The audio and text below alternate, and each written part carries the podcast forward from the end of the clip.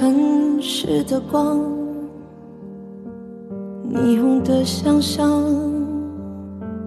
此消彼长，真相被隐藏，谁在意过？听众朋友们，大家好，我是易清。二零二零年的我的所有的节目的规划呢，本来是每个月要三集，但是由于一月份的时候，有一月中下旬，我刚搬到纽约曼哈顿，所以用了将近两周的时间 settle down。其实有一周的时间是浪费在酒店里面，没有办法去做事情。然后拿到房子以后呢，又花了一个星期的时间弄家具啊、组装，好不容易才安顿下来。所以我在更新今天的第二集。那么每一个月大概我的计划是在三集，所以一月份如果漏掉两集以后呢，我可能把一集并在二月份，还有一集并到。三月份或者四月份，这样算下来呢，我们先了解一下纽约这个区域，在我看来，在这两周之内我的一些体验和体会。首先，我给大家讲几个从西部，也就是加州到东部以后完全。不一样的地方，你也不能说不适应，你不适应你必须要适应。那有人肯定会问我说：“哎呀，赵老师，你搬家了？”我没有搬家啊，只是到纽约来办两年的事情。两年以后，我不一定会在纽约，有可能把这个办公室留在，也有可能回加州。所以像我这样整个在其他国家喜欢待个一两年或者短期几个月，很正常的事情。那么在纽约呢，大家会经常遇到一件很奇怪的事情，就是我是唯一一次在美国看到有人闯红灯，那就是曼哈顿。啊，讲它不一定是长岛或者其他地方，因为曼哈顿这个地方怎么来形容它呢？它比上海的淮海路加上南京路，就这种繁华程度啊，把这两条街，再把浦东和浦西繁华的街道加起来乘以四到六倍。这就是曼哈顿，所以曼哈顿的人流量非常之大，每一个红绿灯几乎没有人会停下脚步，只要是有缝就穿，也不管有没有车啊。这是我看到的纽约让我最吃惊的一个地方，因为在加州没有人闯红灯，在美国的其他地区，我也很少有人看见闯红灯，但是曼哈顿。它是一个例外，曼哈顿不能代表整个美国，曼哈顿的文化也不代表全部美国。所以今天大家在学习东部的一些文化的时候，不一定要把它适用到美国的其他城市啊，只适用于曼哈顿和纽约。那么曼哈顿和纽约也是两个概念，曼哈顿不代表纽约，只能说是纽约最繁华的一个部分。纽约州很大，曼哈顿是曼哈顿只是其中的一个部分。所以一会儿我们会讲到。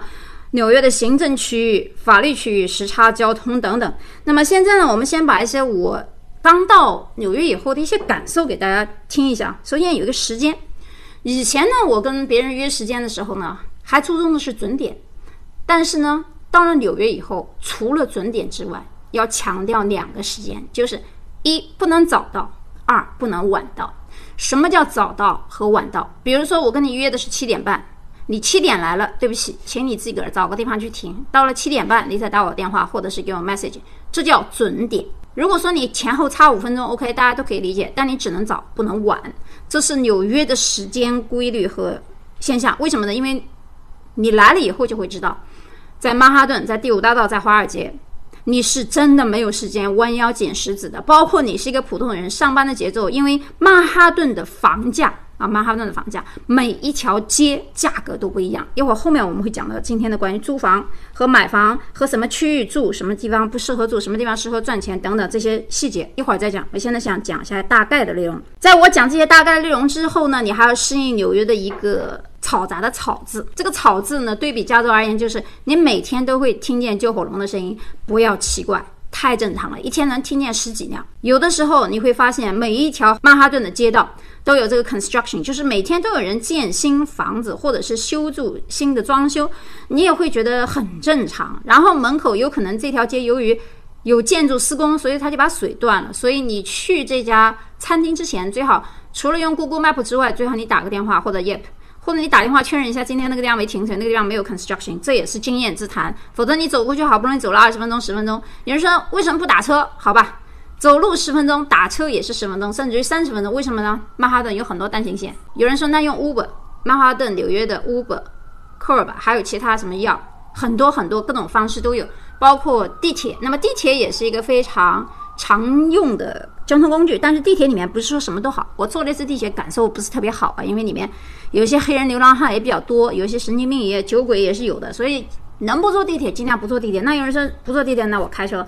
开车也是一个问题。开车的话，如果你的 apartment 或者 studio 或者是那种高档公寓、酒店公寓的话，楼下有那个 garage parking 的话，OK 没有问题。但是这个价格，以我这几天了解下来情况，应该是四百到五百美金一个月，这还算便宜的。好，我们就算你住了四百到五百美金一个月，在你的这个地区有停车场了，那么你去的地方有停车场吗？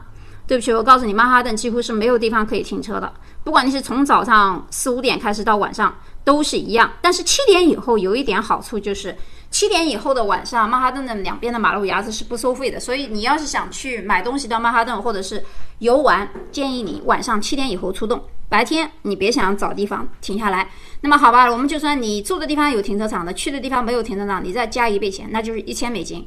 嗯，其实在美国买一个二手车两三千美金可以买一个不错的二手车。如果你想买新车的话，五五千美金可以立是一个非常新的日本车。所以呢，这个租房租车的价格呢其实是不划算。那有人说，曼哈顿还有一些富人他们没有车怎么办？他们会有。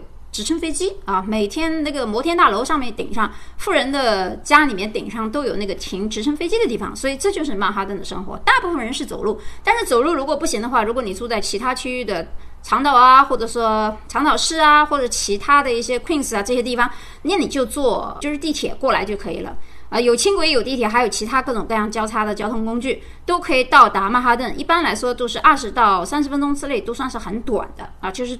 相对于整个行政区域来讲，那么纽约不是整个纽约大市的概念，曼哈顿它也。不完全等同于纽约，曼哈顿是曼哈顿，纽约是纽约市，纽约 region 是纽约 region，纽约 county 是纽约 county，这几个概念一会儿我给大家都讲一下。那么到了纽约来以后，也就是到了美国的最东边，我本来住在美国的最西边，从最西边到最东边，本来飞行只要五个小时，结果加上时差四个小时，哇塞，一天九个小时没了。你从早上起来到晚上到达这个地方，加上时差，这一天就没有了，所以是跨越了美国最长的距离，因为还不是 triangle 的直线，而是 triangle 的对角线，这就是从加州我住的地方最南端的圣地亚哥到达纽约的最长的这段距离。那么到了纽约东部以后呢，第一天来的时候下着大雪，先给我一个下马威。这么多年没见过下雪啊，先是下了一场大雪。然后我在大雪当中去看房子。那么一会儿我们再讲看房子细节。好，现在我们先从头到尾讲一下纽约的大的概念的印象。首先这里面我不代表对我的个人的情怀表示喜欢还是不喜欢，我只是给大家讲一个 fact。Fact 是一个事实啊，这个事实有的人会喜欢，有的人不喜欢，不是说我讲它我就不喜欢，我不讲它就代表我不喜欢，我只是告诉你纽约有什么，纽约没有什么。好，我现在先给大家讲一下纽约的五个自治县，英文呢叫做 borough，那这个词呢就是 b o r o u g h，不太等同于 county，当然你也可以把你理解成其他州用的这个词叫 county。第一个呢就是 New York County，New York County 实际上简称曼哈顿区啊，曼哈顿区。第二个区呢是 Kings。Kings County 它的主要的区域呢是在布鲁克林啊，布鲁克林，布鲁克林这个地方呢，你把它归为 Kings 也可以。那有了 King 肯定就有 Queen 咯，当然不错，Queens County 也是不错的。Queens County 简称 Queens 啊，一个 Kings，一个 Queens，还有一个 New York 的曼哈顿，已经三个喽。第四个呢就是 Richmond，Richmond County 呢，它的主要简称呢叫 Staten Island，是一个岛。第五个是 Brinks County，简称 The Brinks。这五个 county 呢，也叫做五个行政区。好，五个行政区讲完以后，我们再讲一下美国的法律区。美国的法律 district 有四个啊，分别是 first、second、third 和 fourth。那这个你可以从百度上可以看到。我为什么要讲这四个呢？因为这跟美国纽约包括整个它的郡县的法庭的。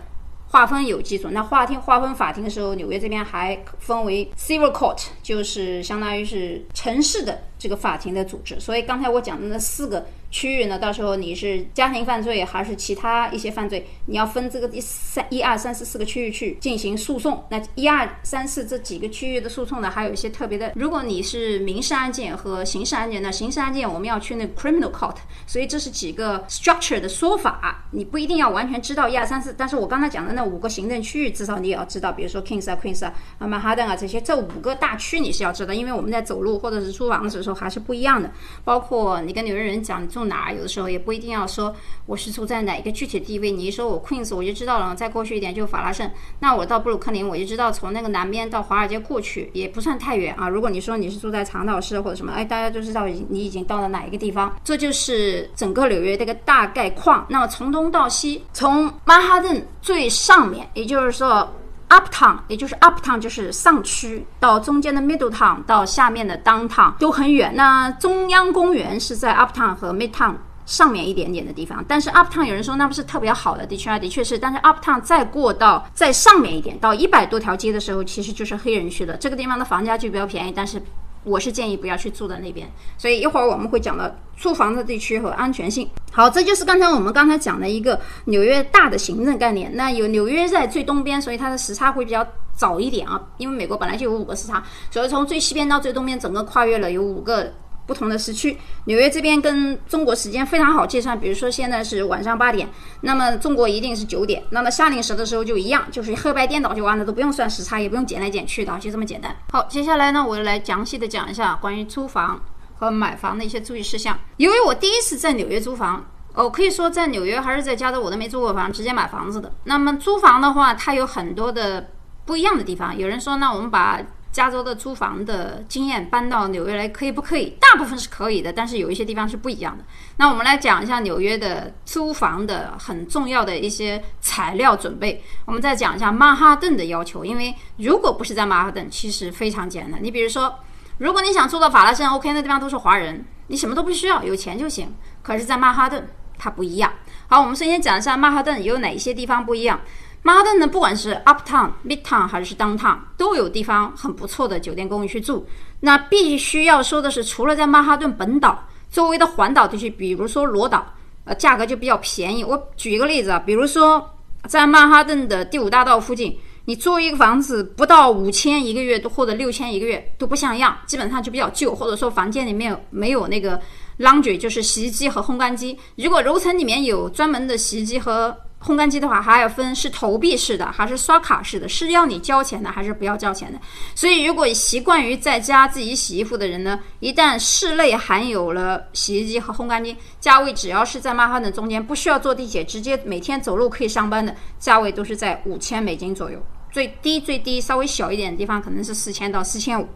那么，只这个还不算是一个 room 一个 bedroom 或者说一个 kitchen 这样，还是说一闭。一用，这个是一个行话，一闭一用就是说一室一厅的意思了。那么这个一室一厅跟中国又不一样，因为它这个一室一厅里面其实包含有厨房和卫生间，厨房和卫卫生间它是不提的啊，就是在美国的这个专业术语里面是不提到的。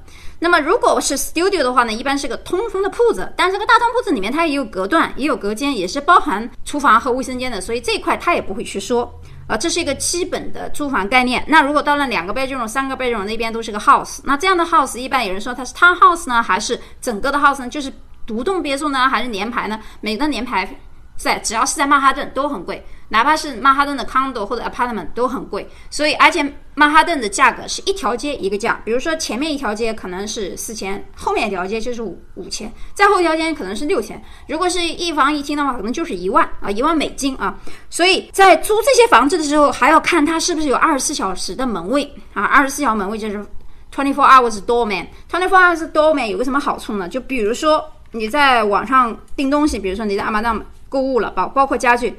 或者是买书，或者是买吃的啊，比如说 Fresh Go Go 等等这些东西，它可以有三种方式去送到你家。第一是让门卫签收，第二是送到你家门口，第三是寄送到门口还要让你签字，所以它都很方便和安全。那么这个楼如果是酒店公寓，有了二十四小时门卫的房子，又在曼哈顿的话，一般比较新一点的楼层都比较贵，还有二十四小时的 gym 就是健身房。大的一些 lobby 呢，好的一些地方我见过的，就是里面的游泳池，包括 SPA，包括休闲厅，包括会客室，都是一样俱全啊，全部都是免费，只要你住在这个地方，里面的设施不亚于五星级酒店啊，非常豪华奢侈。那么在这样一个情况下，你有什么样的资格才能进去呢？首先我讲一下，如果你是中国人。你一点点信誉都没有的话，你就不要准备什么东西了啊！你什么都不要准备，你就去买一个保险就可以了。因为你怎么样都过不了这道关，所以你要是想住在这个有二十四小时门卫、什么设施都很齐全、要求特别高的白人区的话，你就去买一个保险就行了。比如说这个房子一个月要四千，你的保险大概也是在四千左右，就是你买一个四千美金的保险，cover 你一年的 insurance。因为美国的租房现在都是一年一个 contract。然后，而且他还不让你交一年的租金，他让你一个月一个月交啊。听他们说这是纽约刚出来的一个规定，什么原因我也不清楚，但是挺烦人，因为你每个月去交钱，他还不要 cash，他也不要什么 money order，他要的是呃，check 就是 personal check 也不行，还要 bank check，就是要到银行去开那种开票的，银行支票才能算数，个人支票不行，money order 不行，with unit 不行，cash 不行。你看，挺烦人嘛。所以这就是纽约，纽约烦人归烦人，好交钱还是个小事儿。我再讲一下美国的标配租房的文化啊，所有的房间，美国不会是毛坯房的啊，全美国都不会是毛坯房，全美国都是精装修，但是一定不带家具，这是白人区。如果带家具的。只有两个情况出生，第一是转租，就是上一个有人租的房子，他的家具没卖掉，他放在那转租；第二个是华人区，你放心，只要在华人区和转租，一定带家具，因为美国人的理念里面是什么呢？包括席梦思床是没有人留下来的，原因是美国人嫌你脏，他不知道你这个有没有细菌。如果是即使是在新的商店里面买的席梦思床，讲究一点的美国人会用消毒液去消毒一下。有人说那消毒液那不是湿的吗？不是，现在有一种。烫衣服的那种电器熨斗嘛，就是悬挂式的啊，你可以用它去清洁一下刚买来的席梦思床垫。席梦思床垫由于价格的不一样，它的价值也不同，就是有贵的有便宜的，所以一般在这方面老美是比较讲究的，就是卫生。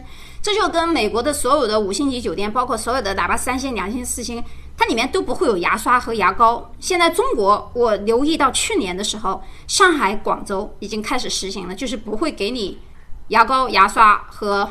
包括拖鞋，你要去要啊，这是五星级的原因。一呢，认为是节能，其实就跟美国学的，因为美国人一直认为牙膏、牙刷属于个人私人物品。有的时候可能，我猜啊，我猜可能在很多年前，不知道哪个酒店可能提供的牙刷，然后那个人出了什么毛病或者感染什么细菌，然后打了个官司，所以在全美国都没有这个的。所以在美国租房的时候，冰箱是肯定带有的，这它房子太糟糕。再糟再糟，它里面一定有冰箱，空调一定会有。但是之所以有没有微波炉，这个一般好的新的酒店公寓都有。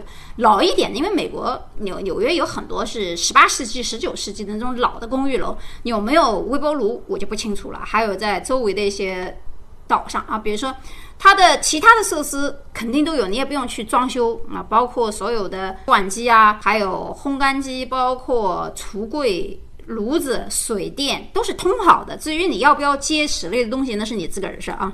所以这一点大家是不用担心的。有点像中国的拎包入住，除了家具，家具的话，其实在美国现在有人觉得一定要去 IKEA 去买那种廉价一点自己装的东西。其实亚马逊上有很多比那个 IKEA 的东西要好啊，结构也不错，也可以去买。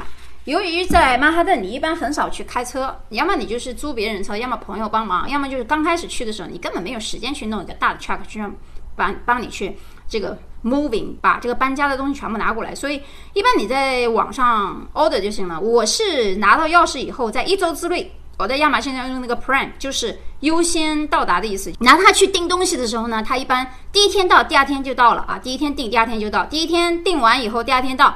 我是没有找人，我自个组装的，因为组装家具，你看看那个图纸，把那几个螺丝分开，该有的家具都有。现在也不需要有什么东西，当然我自己早就在。搬家之前我就买了电锯、电电动的那些很多的工具，包括起子、夹子、钳子，乱七八糟的东西都有啊，就是正常的尺啊什么，我这儿都有。所以组装一个家具都是小菜一碟，但是它会浪费时间了。当然，在美美国曼哈顿的时间是这么来计算的啊。如果你组装一个东西是一到两个小时，但是你要去约人，你要约一个星期，那你还不如自己干呢。你约人约一个星期，你要等八到十天，那个什么样的概念？然后在曼哈顿，不要说是一天一个小时都是钱。一会儿慢慢我到第二集的时候给大家讲一下时间和钱和怎么来计算，包括为什么在曼哈顿会忙得很忙，很多人为什么连真的是低头拾钱的时间都没有，其他的一些名人才没有时间弯腰拾钱。你到曼哈顿去看看，每天走在路上，我们在过大的这个四岔路口的时候，尤其是在第五大的时候，我每天都觉得搞笑。就是一面的人走过来像排山倒海的一面墙，另一面的人走过来也是，大家连在过红绿灯的时候都没有时间打招呼啊！这就是曼哈顿的节奏。我会跟大家讲这个关于时间不能等，为什么要自己做的一些原因。好，刚才我也讲了。除了租房子之外，中国人就不要等那么多条件，因为你没有，你不可能达到那个 credit。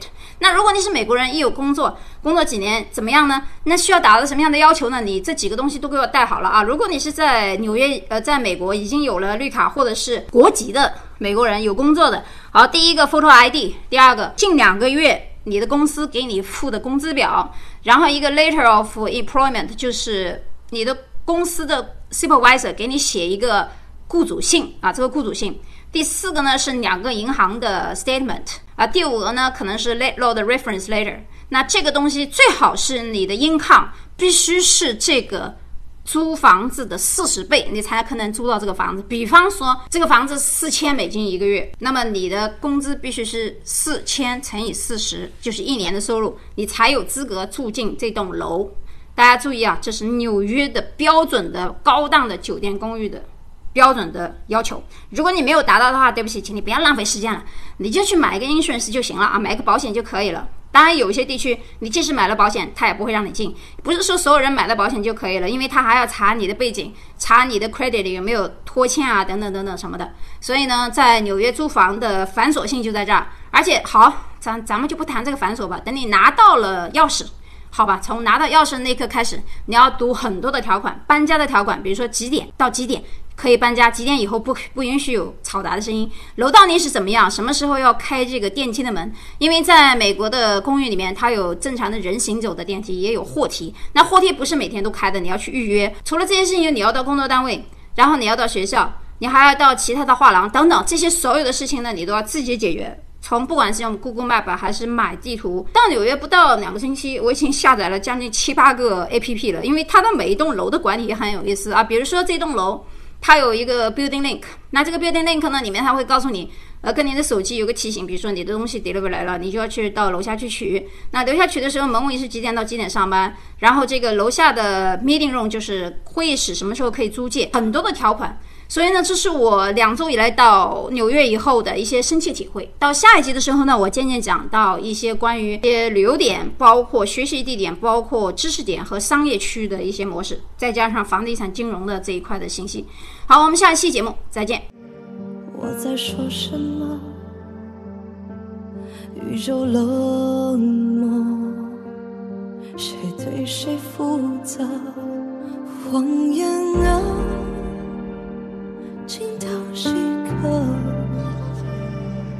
一寸寸雕琢，仿佛可以触摸。曾击溃的喧嚣着，穷追不舍，要经历过那么多，才能勇敢面对寂寞。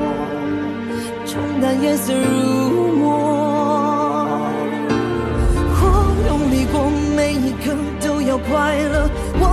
是我把伤痛写成一首热烈的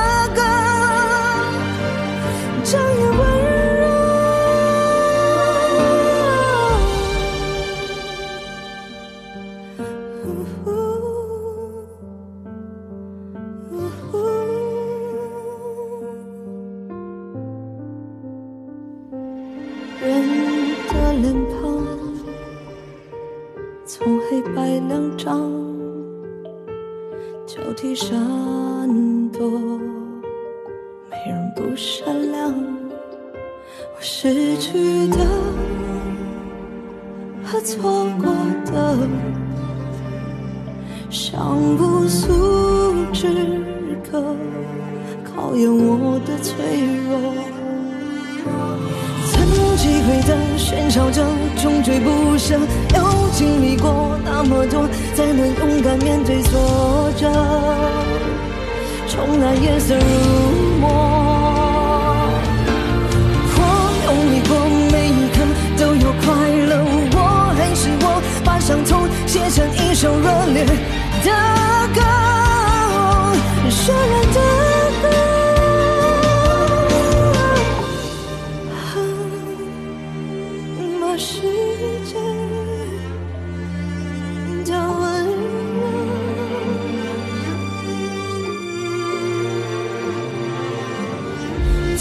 击溃的喧嚣着，穷追不舍，要经历过这么多，才不枉费一遭活过，留下一笔浓墨。我用力过每一刻都要快乐，我还是我，把伤痛写成一首热烈的